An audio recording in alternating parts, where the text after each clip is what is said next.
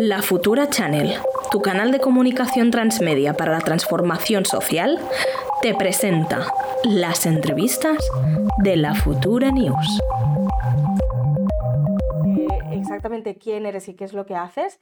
Yayo Herrero es licenciada en Antropología Social y Cultural, es ingeniera técnica agrícola diplomada en Educación Social y tiene un diploma en Estudios Avanzados en Ciencias de la Educación. Ha realizado un posgrado en Educación, Medio Ambiente y Globalización. Y además ha sido coordinadora estatal de Ecologistas en Acción y ha participado en numerosas iniciativas sociales sobre la promoción de los derechos humanos y la ecología social. Y actualmente además es profesora de la Universidad Nacional de Educación a Distancia y colabora habitualmente con medios de comunicación, entre ellos nosotros, que tenemos muchísimas ganas de hacerte un montón de preguntas. Antes de nada, ¿cómo estás? ¿Qué tal? Muy bien. Con respecto a la, presentación, os cuento que ya hace algún tiempito no estoy en la UNED, no soy profe ya de la UNED, ¿no? Colaboro con la UNED pero y, y, trabajo más bien en una cooperativa que nos dedicamos a temas de transiciones ecosociales, ¿no? Y nada, estoy muy bien. Aquí en, ahora estoy en casa, en Cantabria, en un pueblito pequeño. Está además hoy lloviendo, lo cual es una maravilla porque llevamos un, tiempo de mucha sequía, así que todo estupendo. Qué bien. Genial, pues muchas gracias, Yayo. Para nosotros es un placer tenerte aquí con nosotras, como hemos comentado antes. Somos muy fans de, de todo lo que haces, ¿no? Y en este sentido, para, para, para encetar efectivamente con la entrevista, queríamos, eh, si nos pudieras, especialmente para las espectadoras, situar como un par de, de elementos como básicos para poder después ir como eh, profundizando ¿no? en, en, la entrevista. En este sentido, queríamos preguntarte, por un lado, ¿cuáles consideras que son las principales problemáticas o los principales retos que supone nuestro sistema social y económico actual, ¿no? que criticas visiblemente en, en tus publicaciones. Y por otro lado, ¿en qué consiste esto del ecofeminismo y cómo se relaciona con la problemática eh, que he comentado anteriormente? Muy bien, bueno, pues em, digamos que en cuanto a los problemas que, atravesamos en este momento, yo diría que son dos que están completamente interconectados, ¿no? El primero de ellos tiene que ver con la situación de translimitación con respecto a nuestro planeta. Es decir, hemos construido una forma de organizar la vida en común, una economía y una política que eh, ha crecido de espaldas al hecho de que nuestro planeta Tierra tenga límites físicos. Eso ha terminado probando, provocando un problema de translimitación que se traduce en el agotamiento de bienes básicos, energía, minerales, agua, eh, que son fundamentales para sostener la vida eh, también en una desestabilización de los ciclos naturales, cuya manifestación pues, más comentada en este momento es la del cambio climático, pero estaríamos hablando también de la pérdida de biodiversidad. Y todas esas circunstancias abocan a una segunda problemática que es clave, y es que siendo seres radicalmente ecodependientes, pues todo lo que le pasa a la naturaleza en realidad le pasa también a los seres humanos y al resto del mundo vivo. ¿no?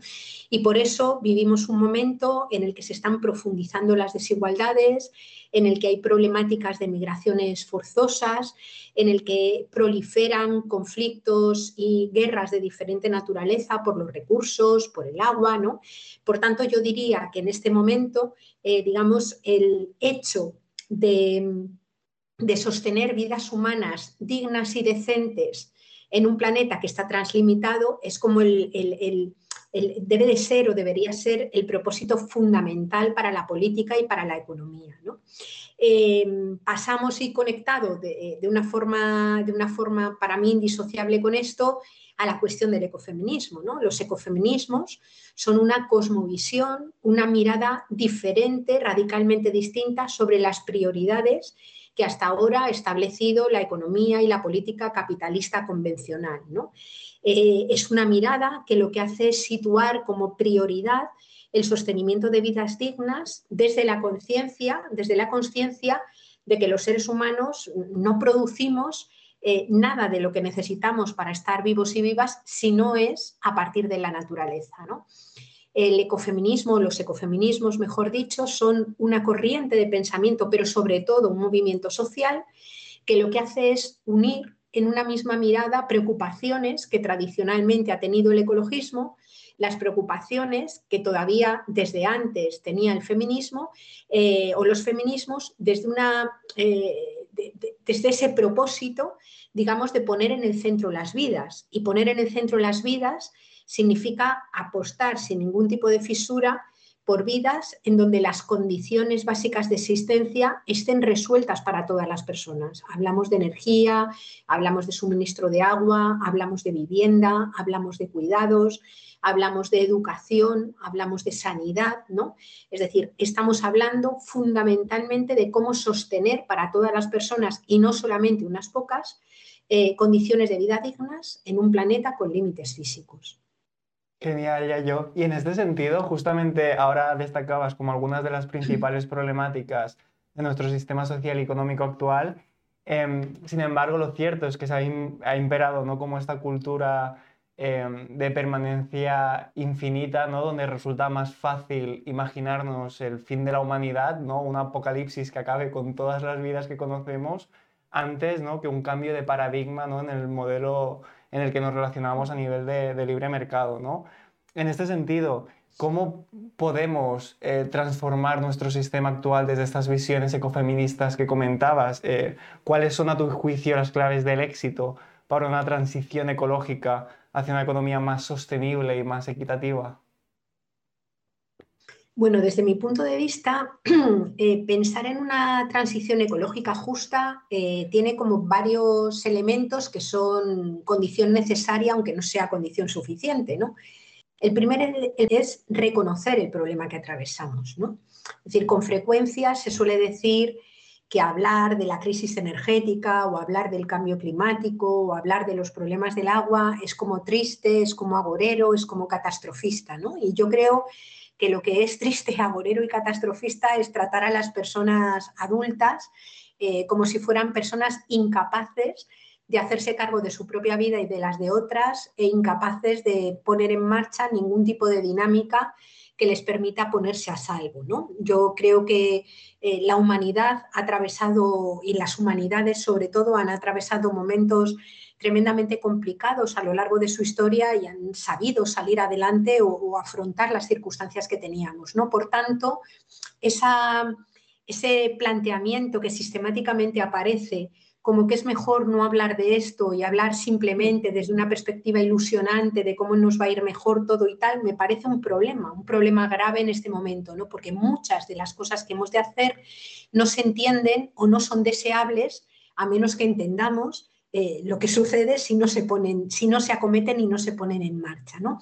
Por tanto, digamos, hablar con claridad me parece fundamental. Y esto no quiere decir movernos en el ámbito solo de los datos. Se puede hablar con claridad desde el arte, desde la música, eh, desde la performance, desde el teatro y por supuesto también desde los datos. ¿no? Necesitamos múltiples lenguajes para explicar lo que está pasando. ¿no?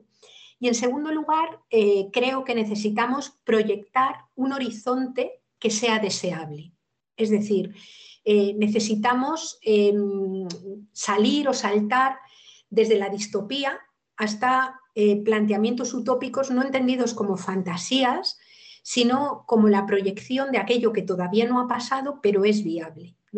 Y en ese sentido, eh, tanto los movimientos sociales como las administraciones públicas tienen tareas por hacer. Eh, creo que el desarrollo de alguna campaña que, como se hizo, por ejemplo, con el caso del coronavirus, llegue hasta el último rincón y explique eh, qué es lo que está pasando y cómo podemos salir de ellos, me parece fundamental pero igualmente me parece fundamental proyectar desde la política pública eh, formas de generar una especie de renta básica en especie que garantice la cobertura de las necesidades para todas las personas, a la vez que se proyecta un metabolismo económico o una forma de entender la economía que se haga cargo de los límites físicos. ¿no? Recientemente, eh, un grupo de personas, que no estamos para nada en ninguna plataforma eh, política, electoral me refiero, Em, trabajamos por invitación de Yolanda Díaz en la generación, digamos, de un proyecto o de, de, un planteamiento de cómo se podría hacer esa transición ecológica justa para los próximos 10 años. Y la verdad es que en muy poco tiempo, en apenas dos meses, em, casi 200 personas, que no, muchas de las cuales no tenían nada que ver con las cuestiones ecológicas, muchas también que venían de colectivos muy precarizados y empobrecidos, debatimos y elaboramos una propuesta que es la que hemos subido a la plataforma de Sumar y estamos tratando de divulgar por otros sitios, que creo que tiene el interés de, plantear cómo en 10 años podríamos ir dando los pasos a esa transición ecológica justa, ¿no? Digamos que esto, más allá de que lo haya perdido, la pedido eh, Yolanda Díaz, lo haya encargado así, lo que nos gustaría es que se convirtiera en un documento que valga para cualquiera que quiera abordar estos procesos, es decir, no, no, no, no para un partido político lo que resulte finalmente sumar, sino para cualquier persona, para cualquier colectivo, para cualquier institución que de alguna manera quiera poner el, el marco en esto, ¿no? Bueno, ahora nos estabas hablando de, una manera, de una estrategia para abordar la, sostenibilidad también dentro del, debate político, ¿no? A pesar de que, de que Sumar ahora mismo no, sea un, partido político, sí que, eh, bueno, al final la estrategia ¿no? va a, intentar cambiar la vida de la gente y a intentar que esto tenga una incidencia política y en la, y en la administración. O sea, que ya nos estás planteando muchas estrategias. Pues se te, ocurre alguna más que podamos hacer, ya comentabas el ejemplo del coronavirus, que vamos a conseguir para que se ponga el foco en, la política, que muchas veces lo que vemos es que se, abandona o solo en el momento en el que hay una emergencia, como en el caso de la sequía, ahora mismo en Cataluña se pone el foco en la problemática medioambiental. A ver, yo creo que lo que estás planteando es absolutamente clave y me parece, me parece fundamental, ¿no? yo no sé qué hará la plataforma de Sumar con el documento que hemos hecho. Esto ya es eh, fruto de esta, del trabajo en el seno de esa plataforma donde, en, la, que yo no estoy, ¿no? Pero desde luego lo que me parece es que una clave fundamental es que seamos muchas las personas organizadas que queramos, deseemos y presionemos para generar esos cambios. O sea, lo que sucede en el movimiento social me parece fundamental. Yo tengo la sensación de que en este momento y tal y como funciona la dinámica electoral, eh, quienes concurren a unas elecciones no meten con mucha fuerza y mucha radicalidad eh, planteamientos que no crean que van a tener cierto recorrido o cierta aceptación en el conjunto de la sociedad. Por eso me parece y quiero estar en el ámbito de los movimientos sociales para intentar estas transformaciones para abajo. ¿no? O sea, a mí me parece que es fundamental que no solamente el movimiento ecologista, sino los sindicatos, los movimientos feministas, como yo están haciendo, ¿no? Eh, los, eh, todos los colectivos que se organizan para revitalizar eh, y, revitalizar y generar un tejido rural escuchado y, vivo, ¿no? Los movimientos que hablan y tratan de generar un modelo de ciudad radicalmente distintas, las, las plataformas de afectados por los desahucios o contra la pobreza energética, ¿no? los colectivos que trabajan contra la, eh, contra la precariedad, em, digamos, vayamos incorporando todas estas cuestiones en eh, los trabajos que hacemos, básicamente porque es imposible revertir problemas de explotación laboral o problemas eh, de precariedad en la vivienda o en, en los cuidados si no transformamos radicalmente un modelo eh, que, lo que lo que hace es medirlo todo a través de la vara de medir del dinero y hacer y plantear que solamente merecemos vidas buenas en la medida de que quien se hace dueño de todo gane lo que considera que tiene que ganar, ¿no? Por tanto, yo diría que al menos en los colectivos de gente que está organizada y que aspira a que todo el mundo viva bien, la cuestión de la transición ecológica justa y de la crisis ecosocial tiene que entrar pero de una forma, mm, de una forma que lo impregne todo, básicamente porque es que no es posible articular vida humana buena en este momento injusta si no miramos lo que le está pasando a la Tierra, a sus procesos de agotamiento y al cambio climático. ¿no? Esto lo está condicionando absolutamente todo. Totalmente, totalmente. Antes comentábamos el, tema de, Cataluña, de que ahora mismo estamos en un contexto de, histórico de sequía y, em, la verdad es que no se ha podido trazar un plan efectivo que, dé respuesta a esta, a esta, emergencia hídrica. Ahora más o menos lo hablábamos y lo comentábamos de las estrategias que se pueden eh, llegar a tener para, incidir en el modelo político actual y para, y para cambiarlo. ¿Qué mecanismos eh, podemos tener o pedir a, a, la Administración para que aborde estas, estas emergencias claramente y realmente entre todos los niveles? A ver, yo creo que las, administraciones, o al menos algunas administraciones, son plenamente conscientes de que hay un problema brutal con el agua. ¿no? Yo vivo en Cantabria eh, y aquí tenemos un problemón con el agua también tremendo. Está lloviendo poquísimo, muchas de las actividades eh, económicas de la zona son, son ganaderas. Eh, el ganado necesita muchísimos litros de agua diarios para poder vivir. Ya el año pasado hubo ganaderos que tuvieron que sacrificar animales y, este año pinta, pinta muy mal, pinta mal, ¿no? Y yo creo que todas las administraciones son, eh, o, la mayor parte de las administraciones son conscientes de que tenemos un importante problema. ¿Dónde yo creo que nos encontramos las dificultades y por dónde creo que hay que, que hay que trabajar? ¿no? En primer lugar, me parece que en general, y tristemente, cuanto a más especializada y más títulos tiene, tiene la gente, casi más, somos una sociedad muy analfabeta en lo ecológico. ¿no? Mm. Es decir, estamos oyendo constantemente lo de que eh, los problemas que tienen que ver con el agua no se resuelven mientras que los ríos tiran litros de agua al mar. ¿no? Es decir, es una forma absolutamente errónea de comprender lo que es un río o cómo se reproduce el ciclo del agua es que sin esa llegada de los ríos que deben desaguar al mar al mar, digamos que el problema se vuelve a reafirmar y se plantea al año siguiente, de nuevo y más grave, ¿no? Es decir, em, que, en el norte, en el norte del Estado español, eh, sea más verde, em, no es solamente un tema de que, de que le cae más agua, sino que es que precisamente ese tipo de ecosistemas son los que fabrican el agua. Es decir, si no es verde, si se talan los árboles, si se incendia todo, lo que sucede es que deja de llover y deja de haber agua porque son los mismos bosques, son los mismos ecosistemas los que aliados con el ciclo del agua fabrican, por así decir, el agua. ¿no? Em, la idea, por ejemplo, de que la solución está en hacer un montón de pantanos. A ver, los pantanos necesitan llenarse con agua que cae del cielo. Y no solamente con agua que cae del cielo, sino con agua que empapa la tierra y que a través de los recorridos del agua subterránea o superficial llegan a un pantano. Es decir, llenar el país de agujeros eh, si no llueve y si no hay agua es absolutamente ridículo y absurdo. Y de hecho en muchos lugares del estado hay pantanos que están semivacíos. ¿no? Por tanto, ahí hay una parte de entender que el agua eh, no la fabrica nadie y que el ciclo del agua no lo domina a voluntad nadie, que es clave. Hay un tema que tiene que ver con el agua y es dejar o aliarte con el ciclo del agua y dejarle que haga su trabajo. ¿no?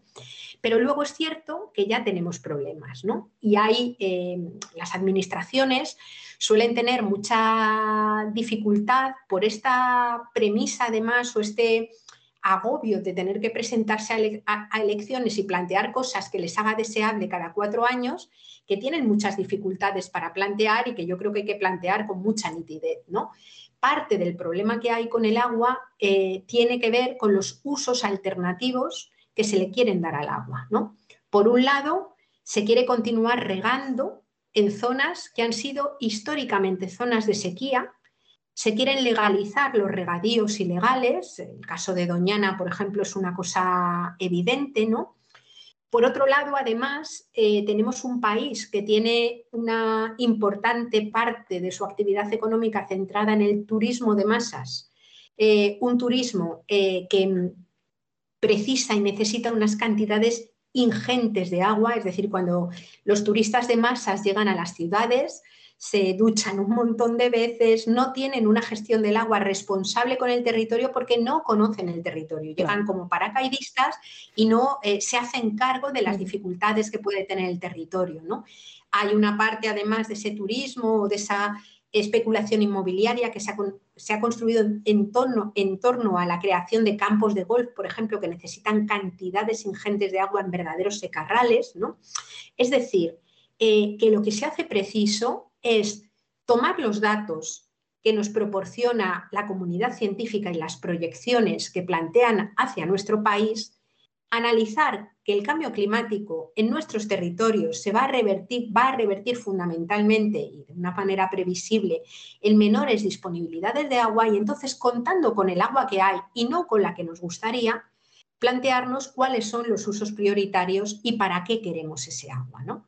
Claro, como os podéis imaginar, este tipo de debates eh, no se quieren hacer en campañas electorales y lo que se terminan planteando son cosas como lo que ha dicho el ministro Planas, el ministro de Agricultura, que es que, no hay que plantearse ningún tipo de límite y lo que hay que hacer es estirar o aprovechar cada gota de agua mayor, ¿no? De una forma mejor. Es decir, la eficiencia en el uso de agua, que es muy necesaria, tiene límites y el límite lo tiene en la cantidad de agua que hay. Y por mucho que seas muy eficiente, la eficiencia no multiplica por cuatro cada gota de agua, hay las que hay. ¿no? Y por tanto, eh, ese tema de asunción de límites es fundamental, es fundamental y, eh, creo que desde los movimientos sociales se plantea con bastante claridad, pero me parece eh, que hasta que dentro también de las esferas de la política institucional y de la política pública no se empiecen a plantear este tipo de cosas, eh, bueno, pues no va a ser posible transformarlo con bien, porque lo cierto es que como no habrá el agua, queramos o no queramos, viviremos con menos agua. La clave es si eso va a ser, eh, digamos, eh, permitiendo el acaparamiento o el uso injusto del, agua para cosas que a lo mejor son más superfluas y que siga siendo un motor que genera crecimiento económico para sectores, eh, digamos, eh, poderosos, o lo vamos a convertir en una gestión que lo que ponga en el centro sean las necesidades de las personas, de las que viven ahora y de las que son pequeñas y van a vivir dentro de 30 o 40 años como, forma de como forma de adultas, ¿no? Mm. A, lo largo de tus respuestas ya, ya has comentado dos elementos que resultan como muy interesantes, ¿no? Por un lado, que debemos comunicar, hablar con honestidad y sin embargo, por otro lado, el hecho de que generalmente somos analfabetos climáticos, ¿no? Eh, es cierto que el ecologismo ha denunciado desde hace décadas, como, con obras como Primavera Silenciosa, que este analfabetismo climático es de hecho una estrategia consciente de nuestro sistema de mercado para que, por ejemplo, si no conocemos algo tan básico como, el, nombre de las aves o de los animales que conviven en nuestro terreno, resulte más fácil su, desaparición y su, desplazamiento. ¿no? En este mismo sentido nos preguntábamos, eh, y, de hecho también, recuperando lo que se ha dicho antes de la sequía de Cataluña, eh, recientemente se ha hablado, han habido debates de alta complejidad, ¿no? Y al final parece, o quisiera parecer, que hablar de ecologismo significa hablar del pico de petróleo, significa hablar de desalinizadoras, significa hablar de conceptos que mucha gente, gente común, a lo mejor no comprende, ¿no? Entonces mi pregunta ahora es un poco cómo podemos comunicar eficientemente la crisis climática cuando este debate se ha adquirido tanta complejidad, es decir, cómo podemos hablar con honestidad como proponías cuando nuestro sistema nos ha educado en la desinformación climática. Bueno, yo creo que mm, efectivamente, mm, yo diría que, tenemos como un problema previo, ¿no? Porque, mm, bueno, es verdad que el capitalismo, eh, es decir, se basa en esa desconexión entre la economía y la tierra, pero yo diría que nuestra cultura, la cultura occidental, eh, desde incluso antes del capitalismo o, a la vez del nacimiento del capitalismo también, ¿no? Somos una cultura frente a otras, como la de los pueblos originarios o, incluso sociedades eh, campesinas dentro del mundo del norte global, somos sociedades que hemos aprendido a mirar la naturaleza desde la exterioridad desde la superioridad y desde la instrumentalidad, como si no fuéramos parte de ella. ¿no? Eh, ahí también, en, muchos casos, el discurso, desde luego capitalista, pero también científico, muchas veces ha alumbrado o ha iluminado esa idea de que, de que cualquier problema que tengan los seres humanos eh, será resuelto por algo que se invente y, y, acabe con el, con el problema. ¿no? Por tanto, yo creo que hay un problema que es un problema cultural, ¿no? Un problema cultural y me parece que a nivel de comunicación eh, aunque pueda parecer una, una tontería, el recordar que no hay vida posible sin naturaleza, que no hay economía posible sin naturaleza, como no hay tecnología posible sin naturaleza, me parece clave. ¿no? Yo en el tiempo que llevo trabajando me he encontrado montones de veces en espacios donde la gente de repente se caía del guindo de entender que el planeta tiene límites físicos y que todo lo que necesitamos eh, procede de la naturaleza, ¿no? que no hay nada de lo que los seres humanos coman, beban, eh, utilicen con materiales con los que o, energía con la que se iluminen o funcionen, que no dependa en primera instancia de minerales o de procesos naturales que nadie ha fabricado, es decir, que preexisten a la propia existencia humana y que los seres humanos lo que hacemos es extraerlo. ¿no? En cuanto al tema de cómo manejar la cuestión de la complejidad, eh, a ver, yo creo que a veces eh, subestimamos las capacidades de las personas de forma clara, ¿no? Es decir, ahí em, yo, esto lo he discutido mucho también con compañeros a veces del propio movimiento ecologista que dicen, no, tenemos que explicar, em, e, esto es muy complejo, no hablemos de pico de petróleo, expliquemos cuánto va a pagar la gente de menos en la factura de la luz, que es lo único que le importa. ¿no? Y yo creo que ahí, eh, o a mí al menos me parece que, que rezumamos a veces un elitismo bestial, ¿no? Es decir, que em, todas las personas, las que tienen títulos y las que no, tienen capacidades para entender cosas muy complejas. ¿no? De hecho, eh, mucha gente que no, ha estudiado en, una universidad eh, tiene un conocimiento y una forma de, entender la complejidad de las relaciones con la tierra, el campo y demás, eh, que, son, que son formas mucho más complejas en las que algunas personas que hemos estudiado en la universidad hemos aprendido sobre la vida. ¿no? Y, para mí hay un caso que, lo muestra con claridad. ¿no? Es alucinante cómo durante el confinamiento del coronavirus, al final había un montón de gente que era capaz de hablar y discriminar las vacunas que se basaban en el ARN mensajero de las que no, eh, hablaba de los diferentes tipos de vacunas que se habían planteado, eh, habían aprendido sobre la transmisión de los, de los virus, es decir, era muchísima la gente que era capaz de analizar, comentar o debatir sobre conceptos de epidemiología que simplemente 15, 20, un mes antes eh, nos hubieran resultado extremadamente complejos. ¿no? Y creo que fue porque en ese momento el conjunto de todos los medios de comunicación, las instituciones públicas, conscientes de que se necesitaba eh, llegar con mensajes em, con una capilaridad extrema a todos los lugares, se hizo un esfuerzo muy grande educativo. lo que quiero decir con esto es que cuando se quiere, se puede. O sea, no es cierto que no se pueda hacer y que la complejidad impida que las personas entiendan las cosas. ¿no? Yo he participado muchas veces en debates con personas eh, de pueblos originarios, eh, de personas campesinas que entienden perfectamente mis vecinos, yo vivo en un pueblo muy pequeño, son capaces perfectamente de analizar qué está pasando con el agua, cómo eh, está afectando a sus cultivos, em, relacionan de forma compleja un montón de cosas, ¿no? Es decir, que em, yo creo que em, que hay que hacer el esfuerzo, es que cualquier persona, cualquier cosa que los seres humanos hayamos aprendido, ha representado inicialmente un esfuerzo. Aprender a leer no nos acordamos, pero no, debe ser una tarea fácil, ¿no?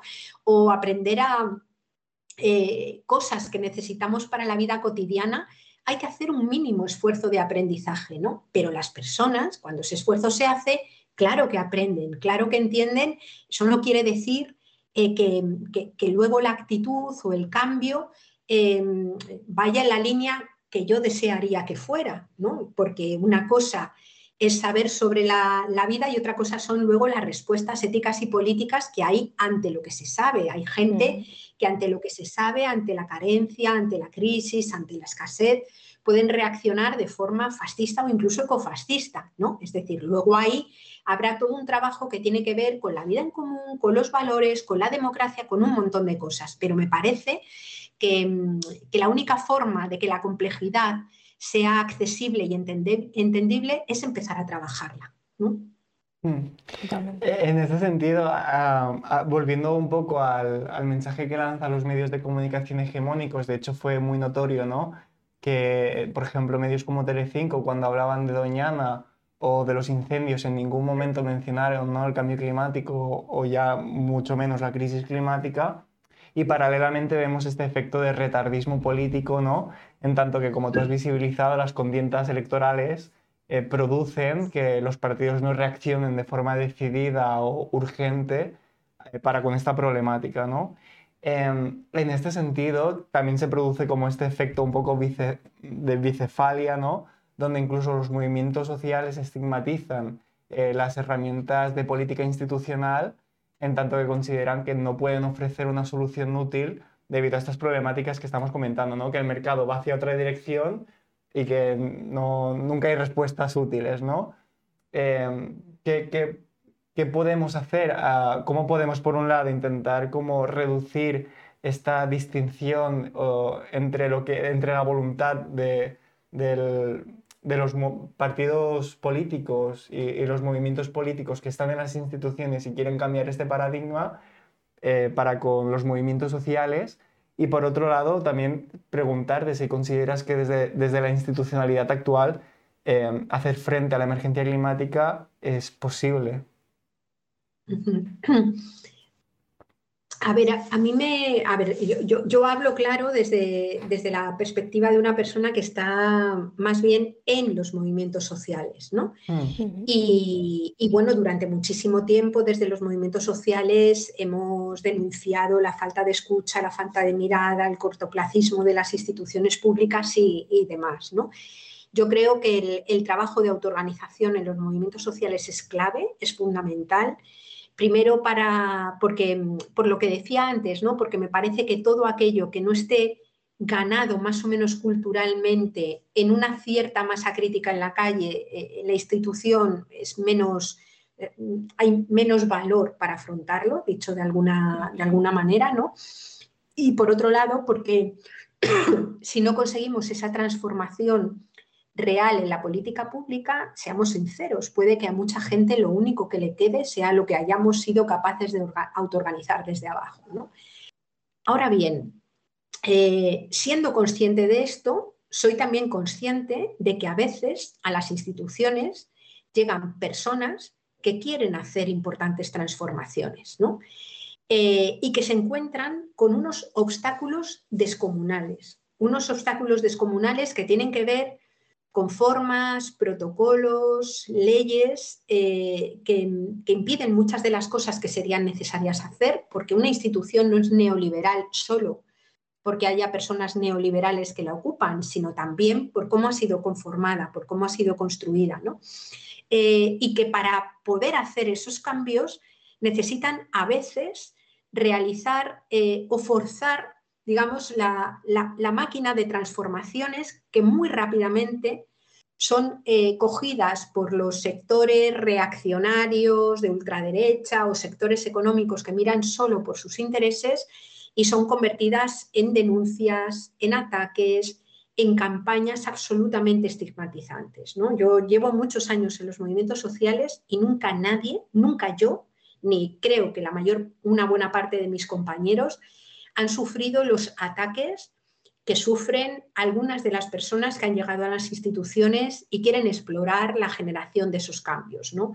Eh, denuncias, lawfare, lo que hemos llamado el lawfare, eh, que, se había vivido o, se había vivido, por ejemplo, mucho en el País Vasco en, otros momentos anteriores, es decir, con la gente que intentaba hacer política en el, en el País Vasco, pero que en otros puntos del Estado español no se había vivido de la misma, de la misma manera. ¿no? Yo, por ejemplo, no he visto nunca ataques, si hay que decirlo así, como los que han sufrido eh, Irene Montero, Ada Colau, em, Pablo Iglesias, es decir, em, y, no lo digo desde el punto de vista de defender todo lo que hagan, ¿no? pero me parece que es justo reconocer que la exposición eh, vital y personal que estas personas han hecho y están haciendo, o sea, es como, como, como una inversión de vida que no se le debiera pedir a nadie que esté en una institución pública. ¿no? Entonces, dicho esto, eh, lo que a mí me parece es que eh, necesitamos pensar tanto aquellas personas que se presentan a elecciones o que ocupan cargos públicos como desde los movimientos sociales, en la posibilidad de establecer alianzas público-comunitarias. ¿no?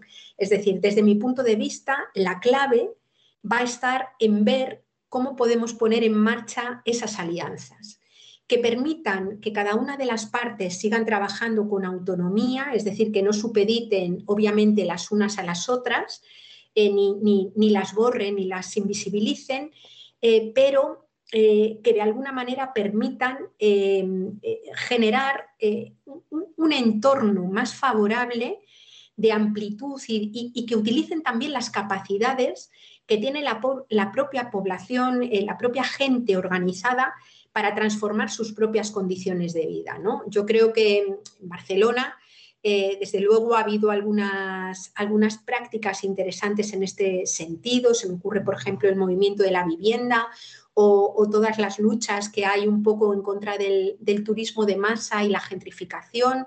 Eh, pero, por ejemplo, en el País Vasco, en su momento, la Diputación de Guipúzcoa puso en marcha políticas públicas de igualdad eh, que contaron con el movimiento feminista y con las trabajadoras domésticas organizadas, ¿no?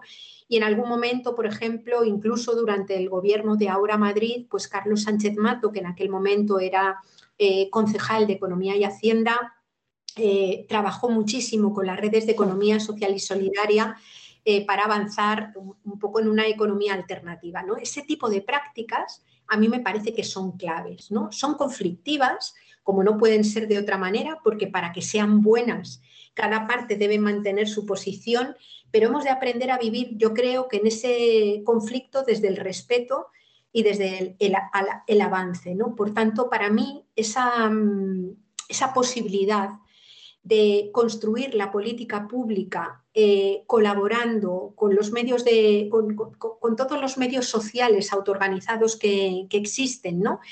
Y que a la vez desde el movimiento social, eh, desde la independencia del movimiento social, seamos capaces de trabajar y colaborar con, la, con, las personas que las instituciones públicas o los equipos que las instituciones públicas apuestan por esas transiciones, a mí me parece que es, clave para poder abordar esos cambios sin dejarnos a la mitad de la gente atrás, ¿no? Totalmente.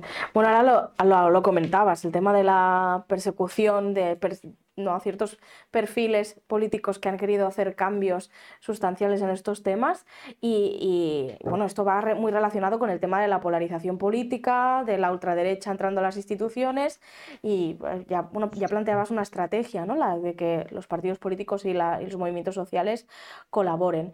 Pero em, a mí siempre me sugiere una duda, ¿no? Que es el tema de cómo construimos consenso. O sea, está muy bien que partidos de izquierdas, que son los que normalmente van a buscar, seamos sinceros, a los movimientos sociales, construyan un, consenso y construyan un diálogo, pero al final, por desgracia, tenemos a la derecha y la ultraderecha en nuestras instituciones. ¿Cómo hacemos para que, para que ellos también se metan a, luchar en la, misma línea, ¿no? la línea de la emergencia climática, y vayamos todos a una? ¿Cómo conseguimos eso? Bueno, pues es la pregunta del millón y yo no la, no la voy a saber responder, ¿no? Eh, sí que diría que, mm, que hay que trabajar eh, previamente en, el propio consenso entre las opciones emancipadoras y de izquierdas, porque la polarización no está solamente entre las opciones, digamos, que puedan ser más eh, emancipadoras o que busquen dinámica de justicia y las de la ultraderecha más feroz, ¿no? Digamos que esa, em, esa polarización en este momento es difícilmente resoluble porque, bueno, pues hay una, digamos que hay unos intereses marcadamente diferentes, es una polarización tremendamente buscada, muy basada además en la fake news, Lo que sí que creo es que hay amplios sectores de la, de la población que no están ahí, que no son de ultraderecha ni son de derechas y están también fuertemente polarizados, ¿no? Y, cualquier eh, diferencia, eh, o sea, también dentro de la izquierda hay una dinámica de juliganismo bestial eh, que conduce a que prácticamente no haya, no haya posibilidad de encuentro. ¿no? Y yo ahí quiero señalar un poco el papel que juegan los medios de comunicación, porque ahí sí que creo que hay una reflexión a, a hacer. ¿no? Yo creo que estamos viviendo un momento en el que en buena medida la política se ha reducido a lo comunicativo, ¿no? y muchos de los espacios políticos, me voy a referir a, son todos, pero me voy a referir fundamentalmente a los, de la, a los progresistas, por denominarlo de una forma así que englobe mm. a, diferentes sectores. Eh, digamos, también en los sectores progresistas la, política se reduce, eh, o sea, como que se ha renunciado, ya va a sonar un poco viejuno lo que digo, ¿no?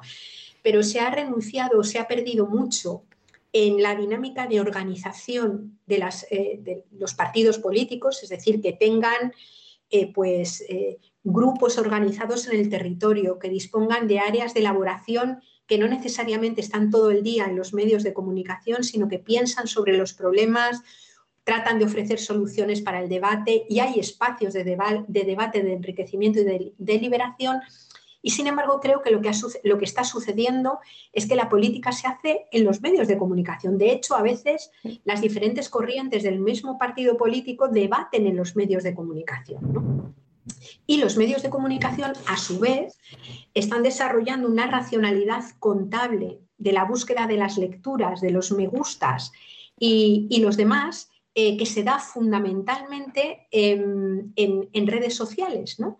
Y por tanto muchas veces son los mismos medios supuestamente progresistas los que en lugar de centrarse en la propuesta política o en el debate necesario, se centran básicamente en la última pelea, en el insulto. O sea, yo creo que estaría fenomenal que aquellos medios de comunicación que aspiren a la emancipación retiren el foco de la pelea, del insulto, del, comentario y traten de hacer caja mediática con eso eh, y favorezcan más bien eh, un debate honesto eh, y la deliberación y, busquen salidas también complejas. ¿no? Es, se me ocurre que esa, que esa aportación sería muy necesaria.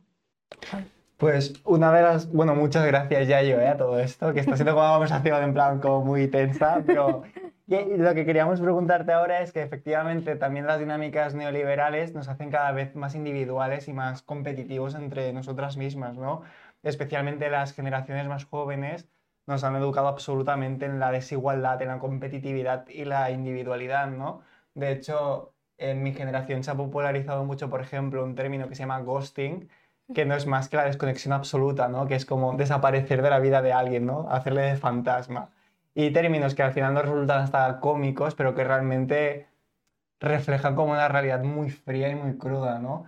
En este sentido, queríamos preguntarte también, por un lado, cómo podemos afrontar el reto de la individualidad, en tanto que al final dar respuestas colectivas pasa justamente ¿no? por superar esto, y por otro lado, eh, en qué consiste la interdependencia y cómo ésta se ve invisibilizada no justamente por, por este paradigma de la individualidad.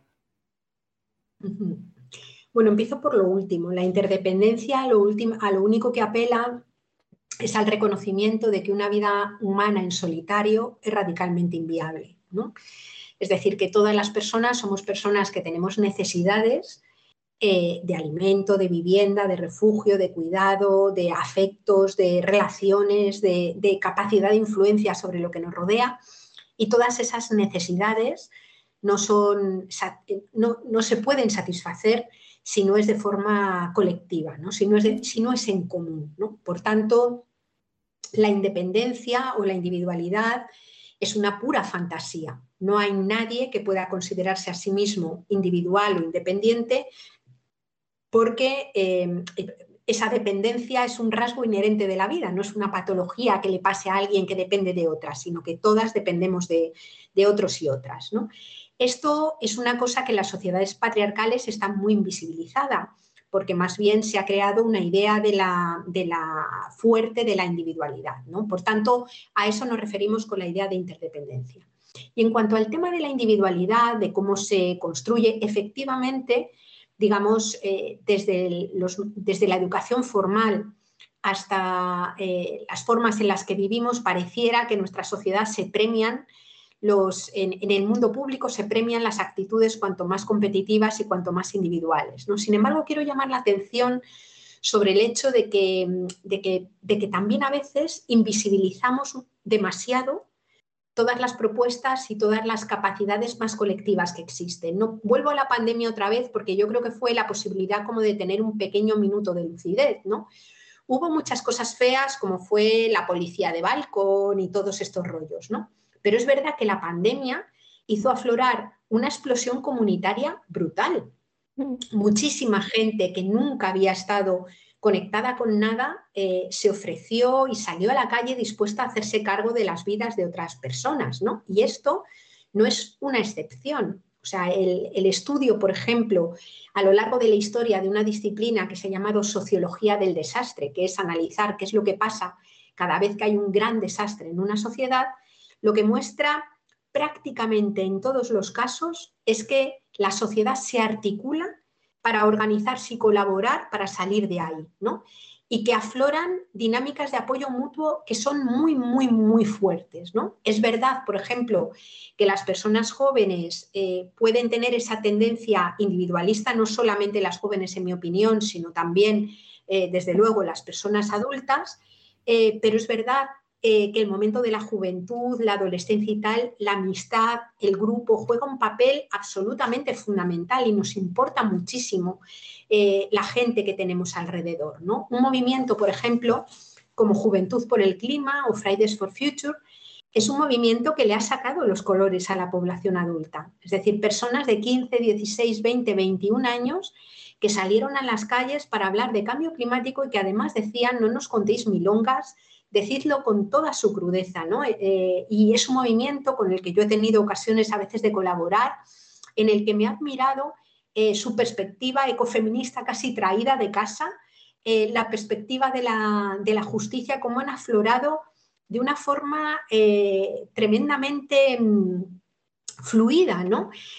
por tanto, quiero decir que es verdad que entre las personas jóvenes hay gente individualista como la hay entre las adultas, pero entre las personas muy jóvenes hay mucha gente eh, que, y, muchas personas que en el momento en el que, se están involucrando, se han involucrado en procesos colectivos. ¿no? Yo, por ejemplo, la ciudad de Barcelona eh, ha tenido un proceso sobre refugios climáticos en escuelas, eh, en donde las personas más jóvenes, las familias, han estado interactuando. O sea, son a poco que pongamos el foco, eh, vemos que son muchísimas las dinámicas comunitarias que hay también en nuestras sociedades, ¿no? Y, por, por, la cultura de la que venimos, nos es mucho más fácil ponerle la lupa al individualismo que sacar y hacer aflorar todas esas estructuras más comunitarias, más colectivas que también existen, ¿no? Totalmente. Eh, queríamos eh, preguntarte sobre el tema del, decrecimiento. Ahora comentabas ¿no? el papel de, las, de los jóvenes que han visto que, bueno, que hacía, hacía, falta dar un paso al frente. Y muchas veces las, personas, cuando hablamos de decrecimiento o cuando hablamos de, vivir con, menos, se piensan que vamos a volver a las cavernas o que vamos a volver a vivir eh, de, bueno, fuera de la, de la modernidad a la que estamos acostumbrados. ¿Es cierto que si, que si decrecemos vamos a vivir peor? ¿O es una fake news que nos tienen acostumbrados? Bueno, yo creo que para responder a esto em, hay que decir que vivimos en un país donde una parte importante de la población, vamos, según eh, Philip Alston, que es el relator sobre pobreza extrema de Naciones Unidas, más de un 40% de la población del Estado español vive en este momento en alguna forma de pobreza estructural y una parte no pequeña en una eh, situación de extrema pobreza. ¿no? Estamos en un momento donde personas que no son calificadas como pobres tienen enormes dificultades para llegar a final de mes, tienen dificultades para pagar la factura de la luz o desde luego el alquiler de la casa o la hipoteca donde la mayor parte, diría, la mayor parte de las personas jóvenes, incluso teniendo empleo, tienen que seguir viviendo sin desearlo en casas compartidas o en pisos compartidas o en la de sus padres porque no pueden pasar, no pueden pagar una vivienda. Y en lugares, vivimos también en un país donde eh, hay muchas familias que sobre todo a partir del día 20 del mes empiezan a tener dificultades para acceder a alimentos sanos, suficientes y de calidad, ¿no? Y terminan comiendo eh, pues productos muy baratos eh, que han terminado generando, por ejemplo, que tengamos poblaciones infantiles extremadamente obesas, no por riqueza, sino precisamente por, un, por una mala nutrición. ¿no? Digo esto porque para decir que el empobrecimiento, eh, perdón, que el decrecimiento va a ser un empobrecimiento, tendríamos que vivir en un lugar donde pudiéramos decir que toda la gente es rica, y no es así, no es así, ¿no? Un segundo elemento tiene que ver con el hecho de decir que, bueno, en el año 1989 mmm, consumíamos en el Estado español, eh, consumíamos la mitad de energía primaria de la que consumimos ahora. ¿no? Es verdad que éramos menos personas, pero no éramos la mitad, ¿no? éramos unas pocas menos personas. ¿no? Eh, y, os aseguro que en 1989 quizás eh, no habéis nacido, ¿no? Pero en el año 1989 no íbamos por, con taparrabos, ni nos iluminábamos con velas, ni nada por el estilo. Es decir, que, básicamente eh, teníamos vidas bastante similares a las de ahora, pero con mucho, mucho, mucho menos consumo. ¿no? Y en tercer lugar, quería recordar que en este país las únicas personas que han obligado a, vivir con velas eh, han sido Endesa y Verdrola cuando le cortan la luz a la gente, que han hecho que haya gente que se tenga que iluminar en sus casas con velas. No ha sido el movimiento ecologista. ¿no? Por tanto, partiendo, partiendo de ahí, me gustaría señalar a qué nos referimos cuando hablamos de decrecimiento. ¿no? Cuando hablamos de decrecimiento hablamos de un contexto, no hablamos de una propuesta política, no hablamos de algo que se pueda escoger. Hablamos del hecho de que queramos o no queramos, los 8.000 millones de personas que vivimos en este planeta vamos a vivir, estamos viviendo ya con menos energía, menos minerales y menos recursos de la Tierra. Y esto viene dado simplemente porque se ha vivido en algunos lugares tan por encima de las posibilidades, no nuestras, sino del planeta, que básicamente eh, muchos recursos se han agotado y ya no están disponibles. Es decir, por las buenas o por las malas, globalmente viviremos con menos. de, ¿De qué es entonces de lo que estamos hablando? De cómo vamos a hacer eso. De cómo vamos a conseguir generar vidas buenas para todo el mundo, no solamente para unas pocas personas, con menos recursos, menos minerales y menos energía. Y eso implica básicamente pensar en que hay muchas personas que van a vivir mejor porque aquellas personas que en este momento están empobrecidas y no tienen suficiente para vivir bien necesitan más y hay otras que tendremos que aprender a vivir con menos, no por ética, no por, eh, bueno, si es una cuestión ética, pero simplemente porque si seguimos consumiendo materialmente al mismo nivel, lo que sucede es que esas otras personas que tienen menos, digamos, no pueden vivir. ¿no? Lo que, esto que digo de que el decrecimiento es una cuestión forzosa, el decrecimiento material y no una propuesta política que nos pueda o no gustar, eh, lo tenemos delante de la cara, ¿no?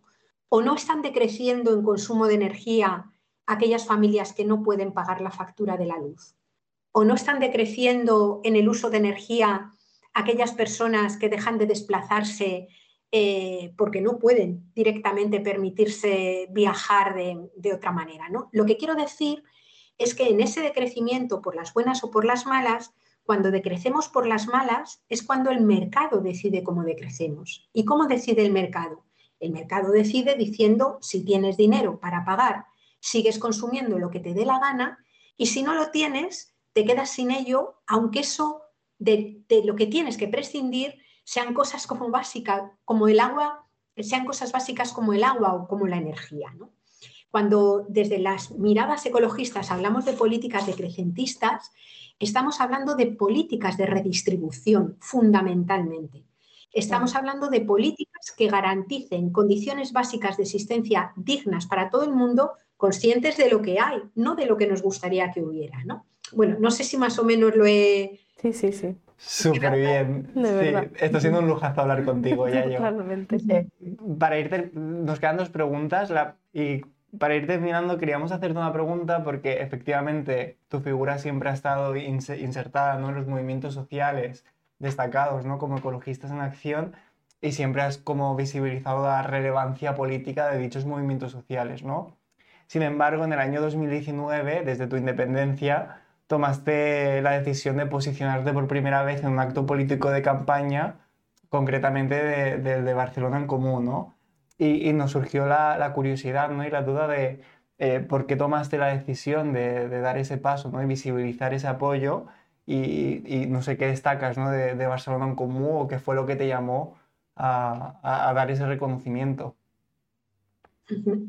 Bueno, yo respeto mucho y valoro muchísimo el, trabajo de Ada Colau, eh, por ejemplo, de Janet Sanz, enormemente. ¿no? Son personas con las que he trabajado a lo largo del, tiempo y conozco y me consta las dificultades que hay para sacar a cosas adelante como las que, como las que han sacado. ¿no? A mí me, me admiro mucho su trabajo eh, soy consciente de que hay muchas cosas que se quedan en el tintero y que es muchísimo lo que Barcelona todavía tiene que hacer eh, pues para convertirse en una, en una, ciudad que reduzca su huella ecológica y, demás, ¿no? Pero claro, yo soy madrileña de nacimiento y he vivido en Madrid la mayor parte de, mi vida, ¿no? Y yo comparo una ciudad como Barcelona y los avances que ha tenido con, con lo que sucede en Madrid eh, y, la comparación desde mi punto de vista está años luz. ¿no? Eso no quiere decir eh, que no valore, por ejemplo, eh, algunas propuestas, como, en su momento yo también he participado en, algún, en algunos actos, por ejemplo, en su momento con personas como, como fue David Fernández o como fue Ana Gabriel, en su momento con las que, también admiré enormemente y que también, es decir, que el, que participes en un acto de campaña, como fue en aquel momento, no quiere decir eh, que desvalorices otras aportaciones que pueda haber por parte de otras personas, ¿no? Pero en aquel momento eh, yo sentí la necesidad eh, de apoyar y de refrendar un trabajo que a veces creo que se hace contra viento y marea y que me parece que es enormemente valioso. ¿no? Era la primera vez que participaba en un acto de, de campaña, nunca lo habían hecho y ese año participé en dos. Uno fue el de Barcelona en Común y el otro fue eh, un acto de la campaña que hizo Carlos Sánchez Mato con Madrid en pie, eh, que fue un acto de campaña, una campaña electoral que, terminó eh, bueno, pues en un, fracaso en su propósito, porque no, la, opción política no entró en el Ayuntamiento de, de Madrid pero también tuve la, sensación eh, de, que, de, que no, de que no era justo dejar solas eh, a personas que están poniendo tanto, a personas que están poniendo tanto esfuerzo, ¿no? a pesar de que el esfuerzo no tenga el fruto eh, que quisiéramos que tengan. Pero lo que tengo claro es que ninguna persona, por muy decente que sea, por maravillosa que sea, llegue a una institución pública eh, va a poder hacer todo lo que quiere hacer si no hay, eh, digamos, suficientemente, suficiente masa crítica que sea capaz de apostar y de, exigir y defender esos cambios, ¿no? Es decir, eh, apoyar a una opción en una campaña no, no significa asumir acríticamente todo lo que se hace, pero bueno, a veces creo que hay que dar la cara con algunas cosas y me pareció que debía hacerlo, ¿no? Igual que ahora mismo, por ejemplo, he firmado el manifiesto, un manifiesto en apoyo también a, Ada Colau eh, y espero que continúe siendo la alcaldesa de Barcelona. Muchas gracias, Yayo. Por desgracia nos tenemos que, despedir, se nos acaba el tiempo, pero la verdad es que... es que yo me enrollo muchísimo. No, no, no, de verdad. Ha sido una entrevista súper interesante. Vamos, una clase maestra de, lo que hay que hacer y nos quedamos con el mensaje último que decía, es que solas no vamos a ningún lado, que la colaboración entre instituciones y movimientos sociales es clave para poder cambiar algo lo tenemos muy claro, ¿no? Pero que vengas y nos lo refuerces así ayuda muchísimo y esperamos que el mensaje cale, la verdad. Muchísimas gracias de verdad, Yayo, por estar con nosotras. Muchísimas gracias. Yayo. Muchas gracias. Gracias, gracias a, vos, gracias a vosotras por hacerme hueco. que vaya muy bien. Un abrazo. Que vaya muy bien, cuídate mucho. Chao. Chao, chao. Bueno, y por hoy ya está. Yo creo que nos vamos muy emocionadas con esta, con esta entrevista. Eh, ha sido maravilloso escucharla. Esta tarde volvemos de nuevo con un nuevo programa de Kilómetro Cero, donde vamos a hablar de un tema muy, muy importante. Así que nada, eh, lo dicho, eh, nos vemos esta tarde con, con Kilómetro Cero, no os lo perdáis. Un abrazo y hasta pronto.